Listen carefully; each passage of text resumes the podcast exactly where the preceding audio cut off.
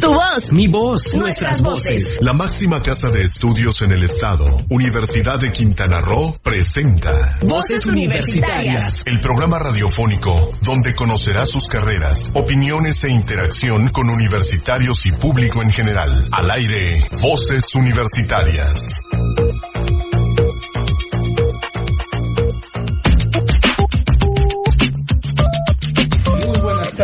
Buenas tardes. Son las 4 con 3 minutos, hora de iniciar Voces Universitarias Radio, el programa de vinculación de la Universidad de Quintana Roo con, con el público en general con la comunidad universitaria y con todos los que quieran ser partícipes de esta actividad universitaria. Estamos muy contentos porque este día iniciamos nuestra segunda temporada. Después de cuatro semanas que estuvimos fuera del aire, eh, regresamos a los micrófonos de Sol Estéreo, nos da mucho gusto, y regresamos con nuevas secciones, vamos a tener nuevos eh, programas, y sobre todo con muchas ánimas porque empezamos una nueva era, totalmente. No solamente es la, segunda temporada del año, sino que en la semana pasada eh, estrenamos una nueva época rectoral eh, aparte de todo, empezamos ciclo escolar el próximo lunes ya. El PIU ya se desarrolló, el programa de introducción a la universidad para los alumnos de nuevo ingreso ya se desarrolló. Hoy fue la bienvenida y por eso también tenemos aquí al director de la División de Desarrollo Sustentable, el doctor Luis Manuel Mejía Ortiz, que va a estar platicando con nosotros. Pero antes, Silsa Jaimes, muy buenas tardes, ¿cómo estás? Muy buenas tardes, Víctor Bien, contenta de ya regresar otra vez aquí a cabina. Así es, ya estamos aquí. Tú dinos cómo nos, si nos quieren contactar con nosotros, cómo lo pueden hacer. Claro que sí, tenemos los teléfonos en cabina que son el 87-209-48, también a través del WhatsApp con el 987-103-3679 y a través de las páginas de Facebook de Sol 899 FM y Voces Universitarias Radio. Ahí ya estamos transmitiendo, así que ya nos puede contactar. También, este, a lo largo de este día vamos a estar presentándoles algunas cápsulas sobre eh, eh, un evento importante que sucedió el 23 de agosto de 1700 y tantos, no me acuerdo la fecha bien, pero bueno, es el, la eliminación de la esclavitud, donde empezó la génesis de la, idea de libertad, que fue en la isla de Dominicana o la isla española, en donde ahora está Haití, y ahí empezaron toda este, esta gestión de la no esclavitud y que se recuerda el 23 de agosto por parte de la UNESCO. Y vamos a tener nuestras cápsulas de ¿Sabías que antes de irnos a comercial? Vamos a tener las cuatro cápsulas para que usted sepa qué es lo que hay que hacer y sobre todo para que no caigamos en esa época. Hay un, una gran, una creciente de, eh, problemática sobre esclavitud o trata de personas. Esas son nuevas formas de esclavitud también. Hay que evitarlas, hay que estar conscientes de ellas y sobre todo hay que hacer algo nosotros mismos para evitarlas. Así que empecemos con este programa. Empezamos presentando al doctor Luis Mejía. Doctor, muy, muy buenas tardes. ¿Cómo está usted? Buenas tardes, gracias por invitarme al programa. Muy bien. Un gusto que esté con nosotros. El doctor Mejía es el director de la División de Desarrollo Sustentable, que es la parte académica de la universidad y quien hace posible todo de la organización de las cuatro carreras de licenciatura que ofrecemos, de la maestría y del doctorado. Doctor, ¿qué tal? ¿Cómo está este, cómo pinta este nuevo ciclo? Eh, bueno, iniciamos, como bien dices, el próximo lunes con un ingreso de 230 estudiantes entre maestría, doctorado y las cuatro licenciaturas como nuevo ingreso. Sin embargo, ellos pues se suman a la, a la comunidad académica ya existente que en suma somos más de 800 eh, estudiantes. Sí. Y eh, bueno, pues esperemos que, que este primer eh, ciclo para muchos de ellos pues sea una gran oportunidad para iniciar una carrera universitaria y un, un futuro prometedor, ¿no? 230 nuevos estudiantes en las, con las cuatro carreras de licenciatura, la maestría, maestría y el doctorado. El doctorado y la, maestría realmente son muy poquitos los estudiantes que ingresan, o sea, los números de estudiantes son menores a comparación con los de licenciatura, pero esto no significa que sean menos importantes, ¿no? En este caso, somos que están alrededor de 80 de mercadotecnia y negocios. Pues, Estamos alrededor de 75, de 80 en mercadotecnia, 13 en recursos naturales, eh, 71 en gestión de servicios turísticos, este, 7 de doctorado, perdón, 6 de doctorado, 7 de maestría, y me falta mercadotecnia, me dijiste. Ya, dije gestión de 80. servicios turísticos, Lengua. Lengua inglesa, gracias. Lengua inglesa tenemos 75. Ok, así que sí estamos, no con los números a tope, pero sí tenemos los números suficientes para poder hacer un buen trabajo con ellos. Efectivamente, sí, bueno, eh, como siempre, el, el alcanzar los límites que el propio Consejo Universitario establece eh, conlleva mucho trabajo atrás de meses anteriores y también tiene que ver con las decisiones y este bueno hacia dónde quieren llegar cada estudiante. Entonces hemos tenido años en donde llegamos a los topes hemos tenido años en donde estamos un poco por debajo de ellos. Sin embargo bueno tenemos eh, una buena eh, interés eh, de la comunidad sobre la universidad y entonces pues por supuesto que vamos a iniciar bastante bien Qué bueno, qué bueno, me da mucho gusto escuchar eso. Y precisamente hoy en la mañana eh, se da Hoy la en la mañana, a través del programa de introducción a la universidad que ocurre durante toda esta semana con estos chicos, que dimos las autoridades universitarias la bienvenida a los de nuevo ingreso. El próximo lunes, pues empezamos clases ya con toda la comunidad y en algún momento, pues, eh, independientemente de las diferentes este, actividades académicas, pues estaremos dando la bienvenida y el, y el buen regreso, ¿no? Así es.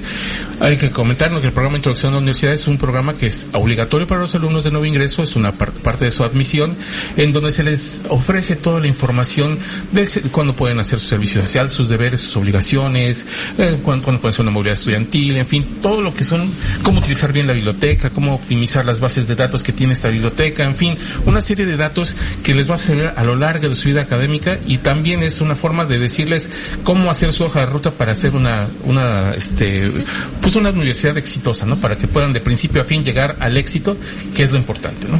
Sí, efectivamente, bueno, todos los estudiantes cuentan con un tutor académico que en conjunto con, eh, bueno, la planta administrativa académica que existe en la división y en la propia unidad, pues la idea es coadyuvar a lograr esa meta, ¿no? Esa meta de obtener el grado académico, y cualquiera que este sea, este, con la intención pues más bien de impulsarlos y que logren su potencial en corto plazo. Obviamente pues hay una competencia más ahora con todas las oportunidades universitarias alrededor del país, pues hay una competencia muy muy alta y eh, es necesario pues realmente como tú bien dices marcar una buena ruta eh, marcar unos buenos hábitos de estudio, de eh, no tanto por obtener una calificación, sino porque realmente el objetivo pues es aprender y entonces eh, la calificación llegaría sola. Claro, el objetivo claro. realmente es aprender y que en un futuro pues ese aprendizaje se pueda eh, convertir en una buena profesión. Bueno, yo ya pasé por el tío, ya me tocó la experiencia. Y bueno, me gustaría saber como profesores qué consejos también les dan a los chicos, porque ya sé que durante todas estas pláticas nos enseñan cómo, cómo usar la biblioteca, cómo acostumbrarnos al, este, a usar el APA, el sistema APA, que pues toda la universidad lo vamos usando. Pero algún consejo así como de vida que siempre hay que soltarle a los chicos, porque pues están cambiando toda esta experiencia. Bueno, mira, este, obviamente eh, habrá muchas opiniones al respecto. Finalmente cada profesor pudiera dar un consejo, ¿no? A mí me parece que eh, el consejo más valioso podría ser que leyeran. La lectura en, en, en el obtener una profesión, en realizar una profesión, es algo indispensable. Queremos escribir mejor cada día, pues tenemos que leer. Tenemos, queremos eh, abordar un tema. Escuchaba yo este tema de, pues la esclavitud y este, esto, el conocer, pues eh, afortunadamente no vivimos en esa etapa, vivimos ahora en otra etapa, en otro tipo de esclavitud. Pero hay que leer lo pasado, entender cómo ocurrió lo pasado y hay que leer lo que está ocurriendo actualmente, ¿no?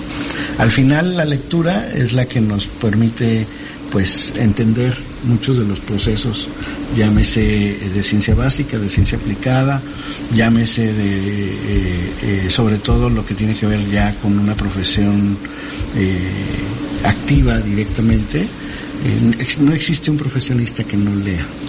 Entonces, el mejor consejo que yo les podría dar en cualquier momento, no porque sean de primer ingreso, es leer. Hay que leer constantemente, tener el hábito de leer.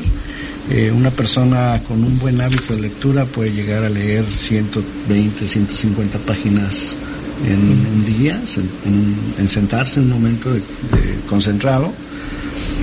Y obviamente pues eso se logra con base de disciplina y de ejercicio de leer.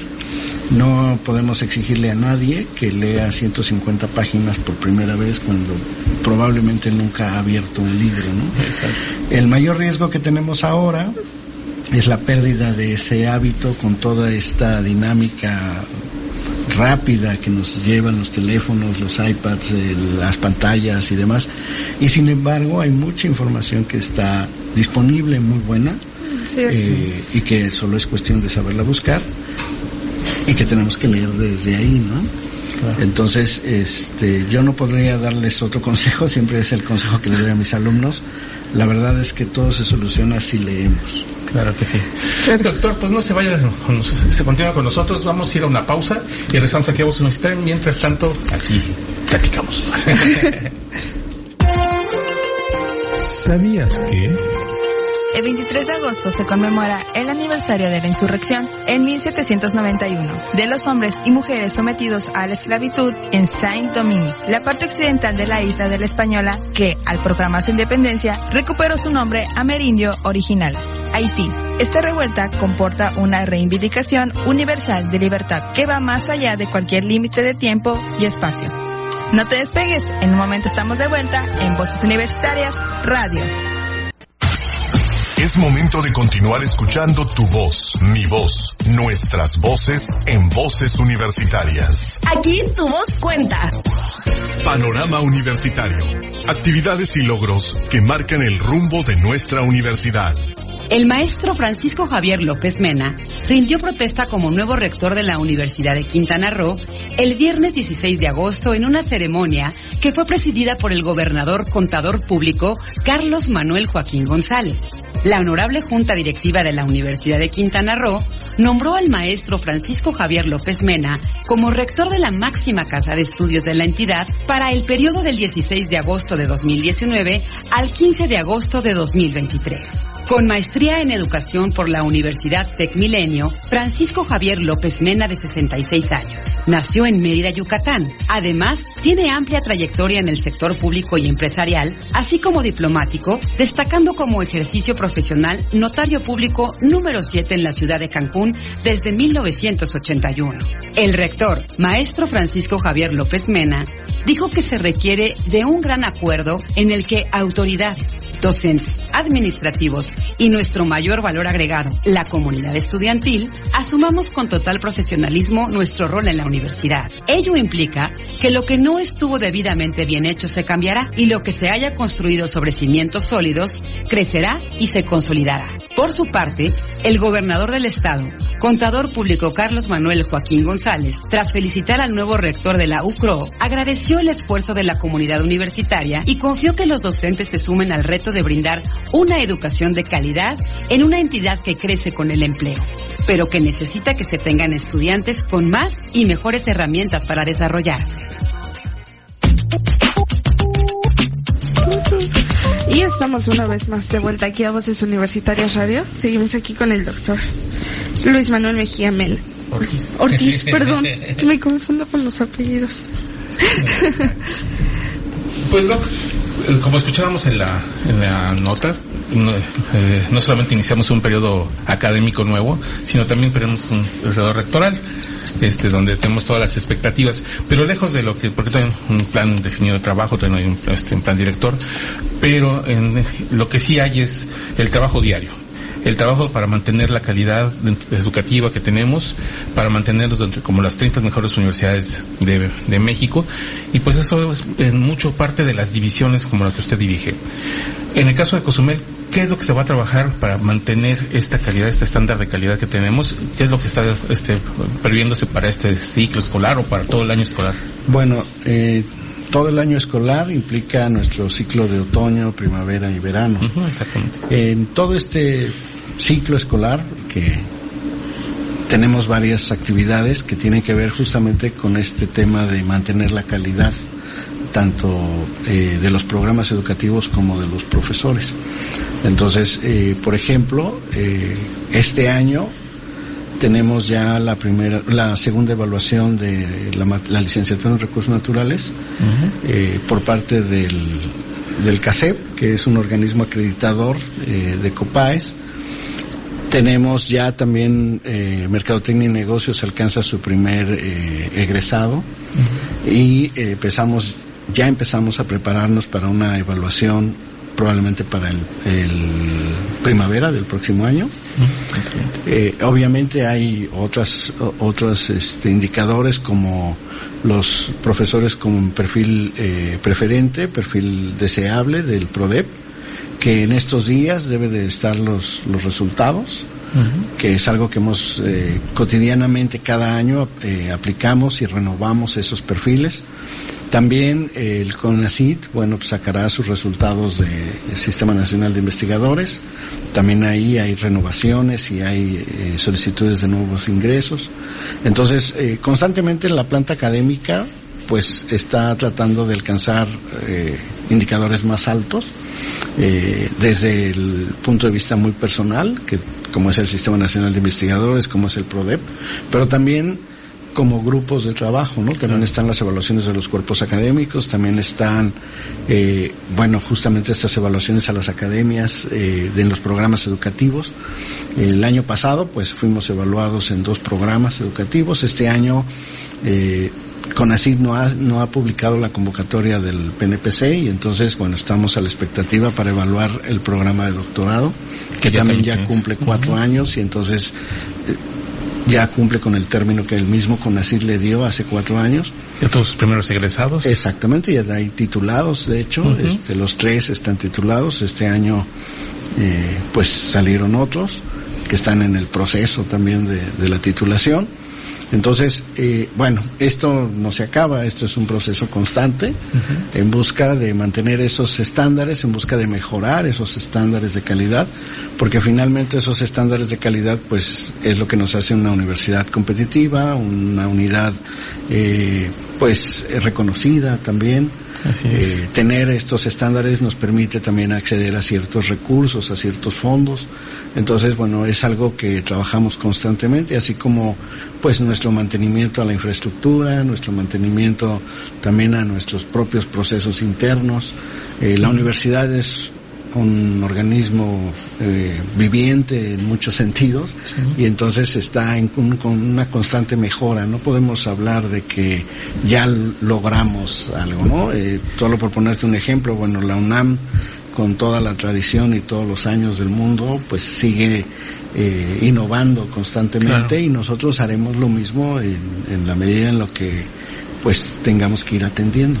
Lo interesante de todo esto es que es un trabajo que, tal vez no se note, ¿no? O sea, sí son, sí tenemos las etiquetas ahí en la entrada para que sepan que nuestros programas están acreditados, pero es un trabajo de, todos los días, porque no solamente es el trabajo en las aulas, no solamente es el trabajo de los investigadores, de ir a seguir con sus, mantener sus estándares de investigación, sino también es hacia adentro de la universidad el trabajo de crear estos indicadores, como usted dice, y pues este, no solamente es crearlos, sino mantenerlos y mantenernos en ese estándar de calidad que tenemos como una de las 30 mejores universidades públicas de, nuestro país. Exactamente, porque eso es también otro punto que nos permite ofrecer un mejor servicio.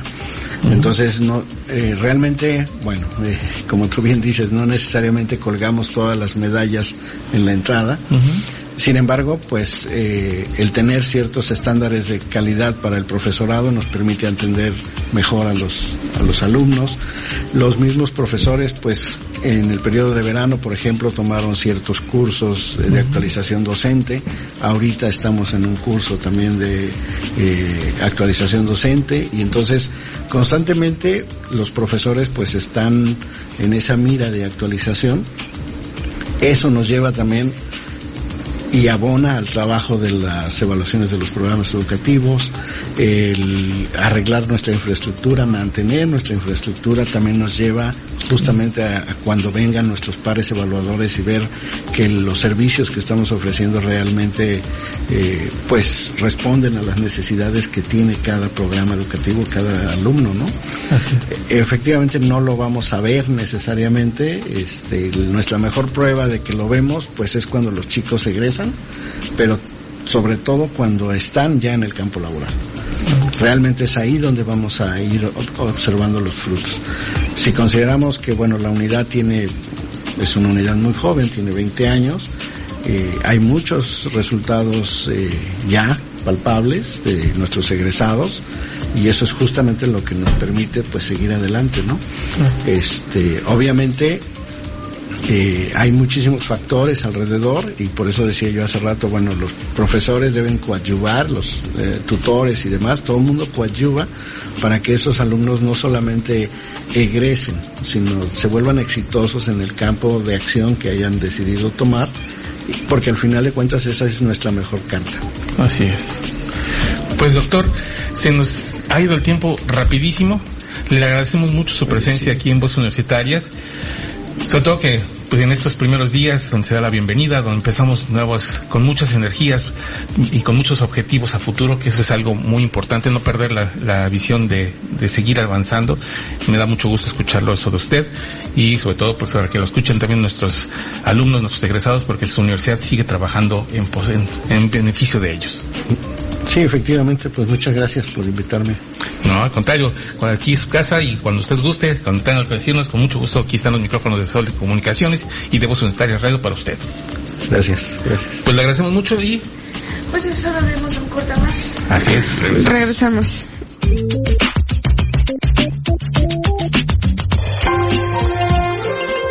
¿Sabías que...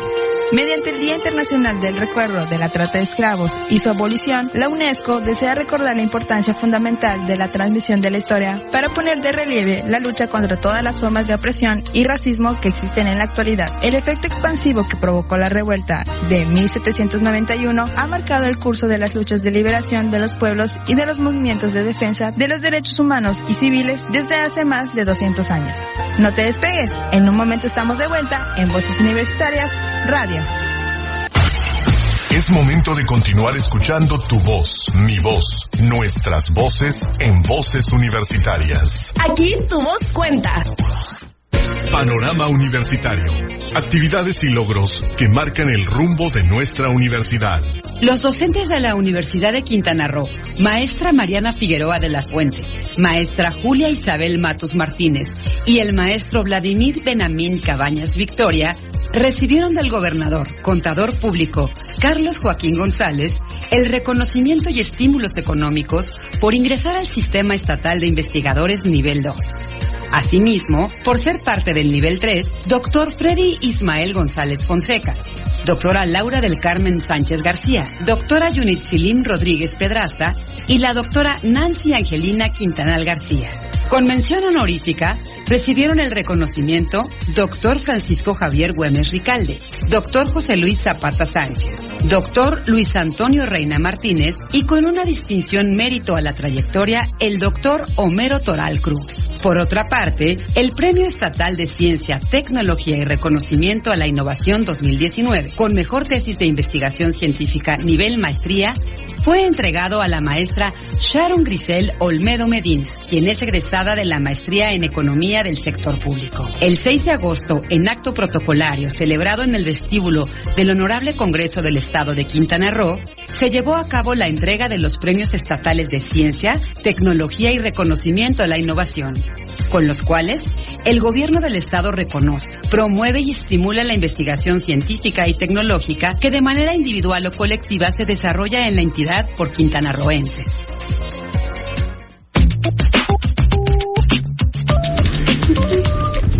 Y estamos aquí otra vez de vuelta a Voces Universitarias Radio. Ahora, ¿con qué vamos, Héctor? Pues vamos con nuestra, eh, la parte de las cápsulas.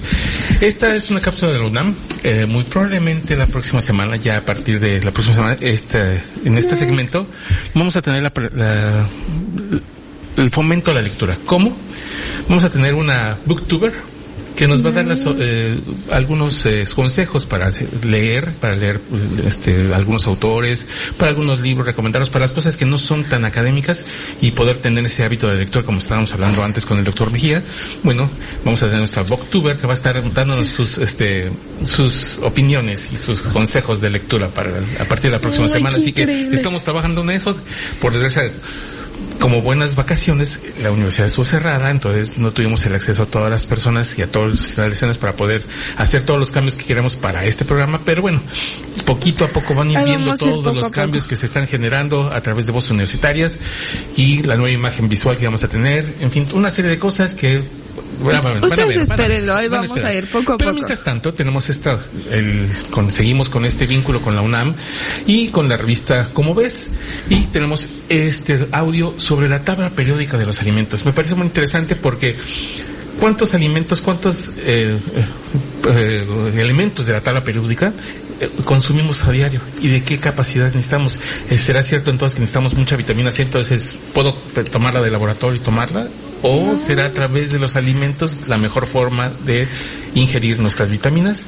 Bueno, todo eso, estas dudas nos las da, dice la revista ¿Cómo ves? Y con esta cápsula que estamos escuchando. Revista ¿Cómo ves? ¿Comes de todo? ¿Eres vegetariano? ¿Te encantan los cacahuates o evitas la cebolla? Comas lo que comas, si tienes buena salud, eso significa que tu dieta contiene ciertos compuestos químicos. Hace 150 años, Dmitri Mendeleev publicó la tabla periódica de los elementos. Gracias a ella sabemos que somos lo que comemos y que necesitamos comer, beber o respirar. El 96% de nuestro cuerpo está formado por carbono, nitrógeno, oxígeno e hidrógeno. El 4% restante lo constituyen 60 elementos más. Tales son los ingredientes de una dieta humana saludable, pero la química detrás de nuestra alimentación es un poco más compleja. Para que el fósforo de una tortilla se integre en nuestra conciencia, lo necesitamos en compuestos que nuestras células puedan reconocer. En el mismo sentido, no podemos fabricar vitamina C aunque consumamos las seis partes de carbono, ocho de hidrógeno y seis de oxígeno que la componen. ¿Cuáles son algunos de esos otros 60 elementos? Calcio, hierro, fósforo, yodo, magnesio, zinc, selenio, cobre, manganeso, cromo, molibdeno, cloro, sodio, potasio y azufre. Sin ellos no podrían llevarse a cabo las reacciones de nuestro metabolismo. En esta ocasión no podemos hablar de todos esos elementos, así que nos concentraremos en los cuatro principales, hidrógeno, nitrógeno, oxígeno y carbono.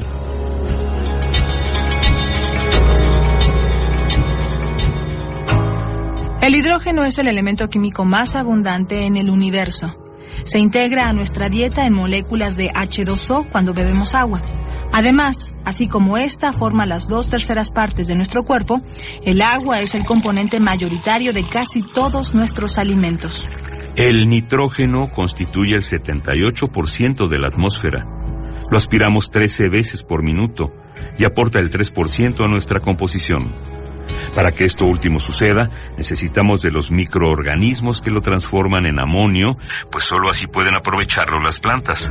Sin embargo, para abastecer la demanda de más de 7 mil millones de seres humanos, también ha sido crucial la producción de amonio por parte de la industria. De ahí viene la mitad de los átomos de nitrógeno de nuestro cuerpo. El problema surge cuando la industria produce niveles excesivos de amonio, pues su acumulación resulta tóxica y es una amenaza para la vida en el planeta. Hablemos por último del oxígeno y el carbono. Necesitamos 600 litros de oxígeno cada día. Con cada exhalación expulsamos los electrones de las reacciones de oxidación que nos permitieron extraer energía de los alimentos. Cada vez que hacemos esto, nuestra bocanada de aire aumenta su contenido de CO2. Los coches, la industria y entre otros los humanos contribuimos al calentamiento global. Así como debemos evitar que sigan subiendo los niveles de CO2 en la atmósfera, debemos cuidar que no suban en nuestros cuerpos. Los seres vivos obtenemos carbono y energía del azúcar, pero consumirla en exceso produce obesidad y diabetes. A nosotros y a las bacterias que comen en nuestro intestino nos conviene un carbono más saludable como el del almidón, la celulosa, la hemicelulosa o la inulina. Esta fue una coproducción de Radio UNAM y la Dirección General de Divulgación de la Ciencia de la UNAM, basada en el artículo La tabla periódica y los alimentos de Agustín López Munguía. Revista Cómo ves. Este y otros temas de nuestro mundo podrás encontrarlos en la revista Cómo ves. Búscala en los puestos de periódicos, librerías y hasta en el súper. Interesante. sí, es bastante interesante porque, bueno, a veces no, no tenemos tantas ideas de todo lo que, los factores químicos que también, todos los procesos químicos que hay dentro de nuestro cuerpo, o sea, que se procesan, que hace todo lo posible en nuestra vida, nuestra existencia gracias a todos estos procesos químicos y a veces ni los, desco los desconocemos totalmente. Sí, creo que seguimos con los policarbonos y todo esto que venimos platicando desde la temporada pasada que también están presentes ahí. Así es, y bueno, nosotros muchas veces nada más te, te dicen, ah, es que todo lo que tú consumes, pan, harinas, se convierten en azúcares. Sí, pero ¿cómo se da todo eso? ¿Cómo, ah, en estas vitaminas, pero ¿cómo se da ese proceso para que nosotros podamos obtener la vitamina de los alimentos? ¿Cómo, qué descomposición tiene que darse? En fin, toda una serie de procesos que son bastante interesantes y que esta eh, producción de, de la UNAM nos da un poquito de luz sobre este tema. Así es que creo que vamos a nuestro siguiente corte. ¿Qué te parece si, va, si nos adelantamos un minutito? No, estamos bien, estamos a tiempo. Así Estamos que a vamos tiempo. al, al, al corte y regresamos aquí a Voz Universitaria Radio.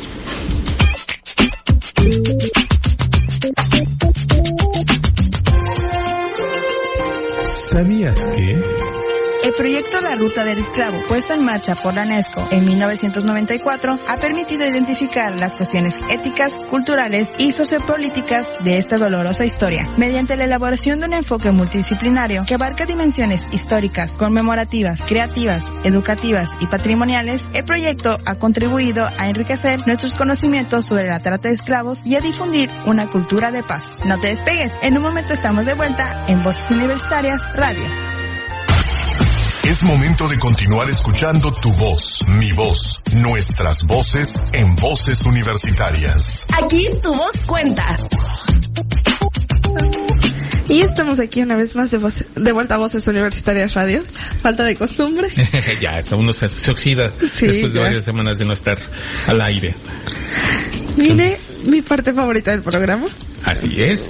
Vamos con la, la cápsula que siempre producimos nosotros para Voces Universitarias, que es eh, la de Ciencia en México. En esta ocasión con un- una información sobre los meteoritos. Es bastante interesante porque pues eh, conocemos mucho de o, o nos han platicado muchas leyendas de lo de Chicxulub o nos han platicado que hay muchísimas cosas pero ya verlo en la realidad ver cuál es la situación y sobre todo en, la- en las en semanas pasadas no sé si escuchaste las noticias donde decían que hay un meteorito, Un se va a hacer sí. casi rosa la Tierra por no sé cuántos miles de kilómetros pero casi, casi lo- rosa la entonces qué hay al respecto qué dice la ciencia al respecto y bueno pues aquí tenemos la información desde ciencia en México Así es que vamos a escucharla.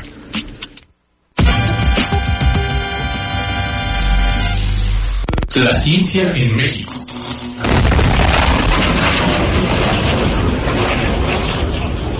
Diferentes películas de ciencia ficción como Armagedón, Melancolía o Buscando un amigo para el fin del mundo desarrollaron sus tramas a partir del hipotético impacto de cuerpos celestes en la Tierra y sus devastadoras consecuencias. En la realidad, los cráteres existentes en diversos lugares de nuestro planeta son evidencia del impacto de grandes meteoritos en el pasado. En fechas más recientes, los medios de comunicación han dado cuenta de la amenaza de posibles impactos. Difunden imágenes de objetos del espacio acercándose a la Tierra. Ponga atención, mañana, mañana un asteroide pasará muy cerquita de la Tierra. Los meteoritos, de acuerdo con la NASA, son rocas espaciales que entran en contacto con diferentes cuerpos celestes, como los planetas. En el caso de la Tierra, cuando llegan a la atmósfera, el aire los roza, calentándolos y haciéndolos parecer una estela de luz. La configuración superficial de todos los cuerpos astronómicos, como los planetas, están definidos por el impacto de los meteoritos. Por ejemplo, cuando se dice que en la Luna se puede observar un conejo, no es más que una serie de cráteres formados por el impacto de los meteoritos, explica la doctora Ligia Pérez Cruz, investigadora del Instituto de Geofísica de la UNAM.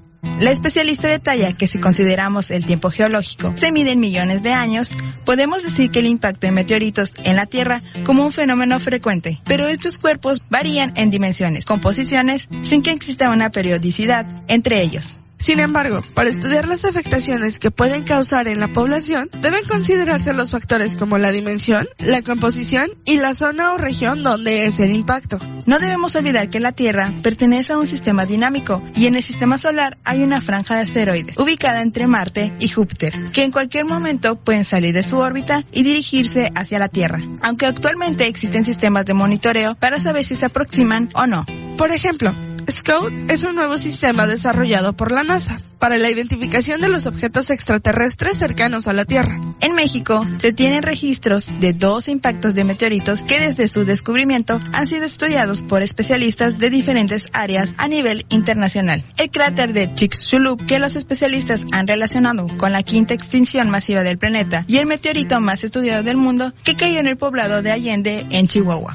¡Ay, caramba! ¿Por qué es tan importante Allende? A partir de mediciones radiométricas se determinó que pertenece al grupo de las condritas carbonáceas, una estructura de componentes tan antiguos que sirvió a los científicos para estimar los 4.568 millones de años que tiene el sistema solar. La doctora Ligia Pérez, también responsable del laboratorio de paleoceanografía y paleoclimas, explica que ahí estudian las rocas del cráter de Chicxulub para hacer reconstrucciones del clima posterior al impacto de meteorito. Recordemos que hace 66 millones de años, los científicos estiman que un meteorito de más de 10 kilómetros de diámetro impactó en la península de Yucatán. Consecuencia de ese impacto, los especialistas creen que hubo cambios ambientales, como el calentamiento global que ocasionó, entre otros hechos, la extinción de casi 75% de las especies, incluyendo los grandes dinosaurios.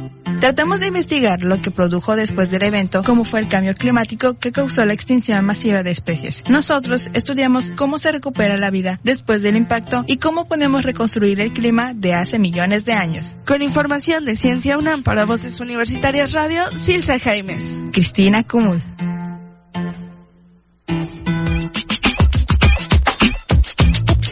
Solo eso, sino también esta información tiene algunos datos interesantes. O sea, ¿cuál es el tamaño del meteorito de Chicxulub? Pues se estima que estaba entre 12 y 14 kilómetros de diámetro solamente, o sea. Así es, y bueno, se cree que también produjo oquedades dentro de lo que es la, el- por el choque que, que, que ori- originó. Y bueno, en fin, hay una serie de datos más que, este, que nos hacen ver que, pues, sí son peligrosos para la vida, sí, que estamos en un, este, expuesto a esto, sí, pero que ahorita la modernidad hace que estemos, y pareciera ser algo como de ciencia fic- ficción, pero sí existen las formas de poder evitar estos fenómenos. Pues de hecho hace unos días estaba viendo eh, National Geographic que tomaron este un impacto contra Júpiter, de un asteroide contra Júpiter y calcularon más o menos qué nos haría si llega a pasar aquí en la Tierra. Dicen, bueno, con la atmósfera y todas las herramientas que ahorita tenemos, pues el daño realmente sería mínimo. Así es. Y bueno, sí, eh, lo más interesante de los meteoritos es que se pueden estudiar. Una de las formas de estudiarlos es ver sus composiciones. Si ustedes quieren visitar un, un lugar donde hay muchos meteoritos, está en la Ciudad de México, está el Palacio de Minería, donde hay Ah, una sí. exposición, la exposición más grande de meteoritos aquí en México, y donde hay restos, unos pedazos bastante amplios, de precisamente este que hablamos de Allende, Chihuahua. Ahí aparecen muchos de los restos. De hecho, de ahí se hizo la investigación científica y están algunos que donde se están partidos para que se pueda ver los elementos que se encontraron y después lo que- cómo se mandaron al laboratorio. Bueno, pues dicen que después de todo esto tenemos algunos minerales que no son de fácil de encontrar en la Tierra, pero pues Así- así gracias es. a algo llegaron aquí. pues bueno, vamos a nuestro último corte y regresamos aquí a ustedes en la parte final. Bien, Internacional de Recuerdo de la Trata de Esclavos y de su abolición, la UNESCO invita a todas las personas, en particular los poderes públicos, la sociedad civil, los historiadores, los investigadores y los ciudadanos de a pie, a movilizarse para dar a conocer mejor esta historia que compartimos y oponerse a todas las formas modernas de esclavitud. No te despegues, en un momento estamos de vuelta en Voces Universitarias Radio. Es momento de continuar escuchando tu voz, mi voz, nuestras voces en voces universitarias. Aquí tu voz cuenta. Y estamos de vuelta ya para la última parte de nuestro programa. Así es, además para los mensajes. Pues ahorita, eh, por las actividades, apenas van a reiniciar el próximo lunes, va a ser el inicio de, eh, del semestre, pero también estamos contentos porque no solamente estamos recibiendo a los alumnos de nuevo ingreso, sino también tenemos la recepción de chicos de intercambio. Y también la salida de chicos de intercambio, así que eso es algo muy interesante porque eso nos da mucha vida, aunque en esta ocasión pues también ha habido un eh, problemas con los programas de intercambio a nivel nacional en el sentido de que no están dando muchas becas y es difícil entonces que los alumnos se, se, se animan mucho. Ha habido un, un, poquito de, pues, de miedo por los recortes presupuestarios que han tenido las universidades a nivel federal. Entonces sí es, se ha tenido, eh, los programas se han manejado con mucho tiempo. Pero de todos modos estamos trabajando en ello, estamos haciéndolo.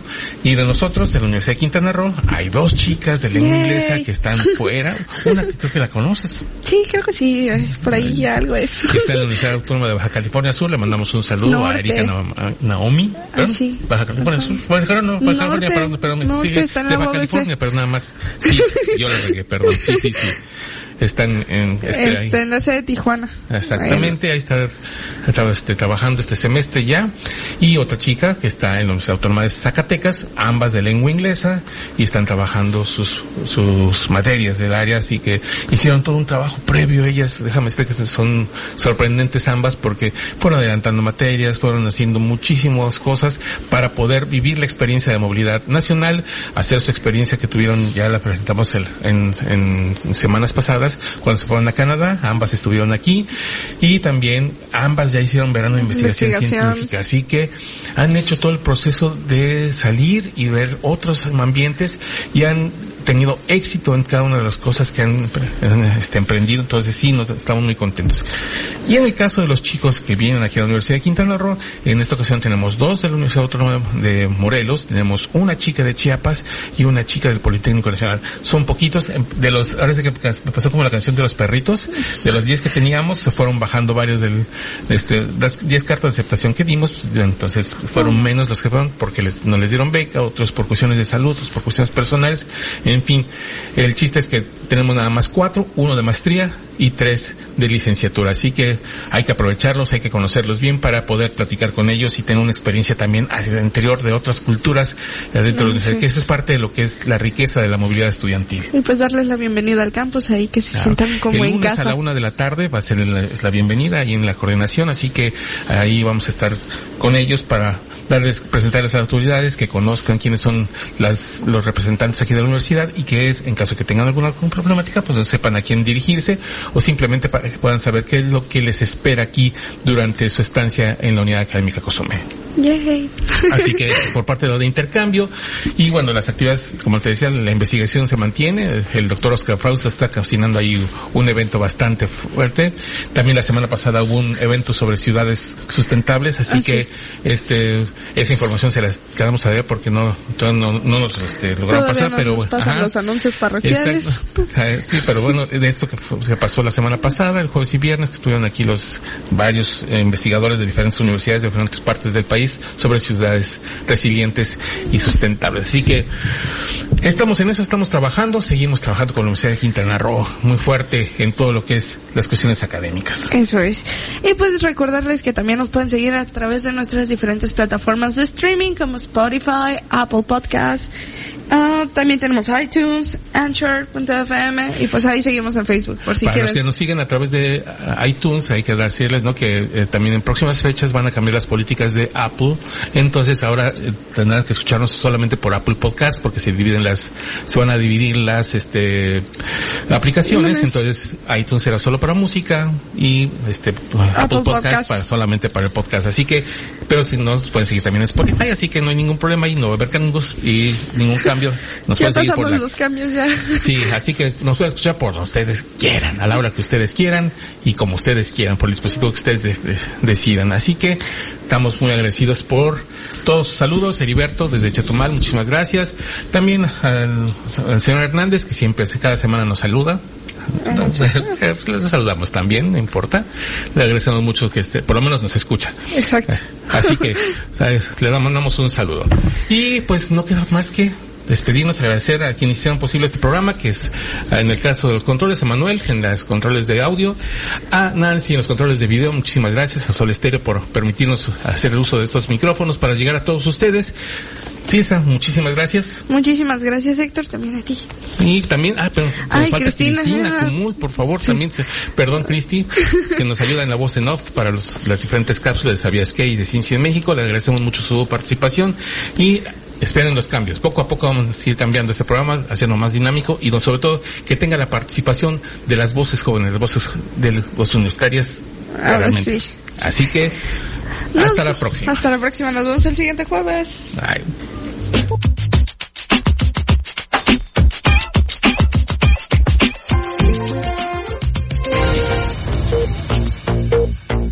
La máxima casa de estudios en el estado, Universidad de Quintana Roo, presentó Voces universitarias. información académica, cultural y deportiva en una sola voz. Voces universitarias, el espacio académico para gente como tú.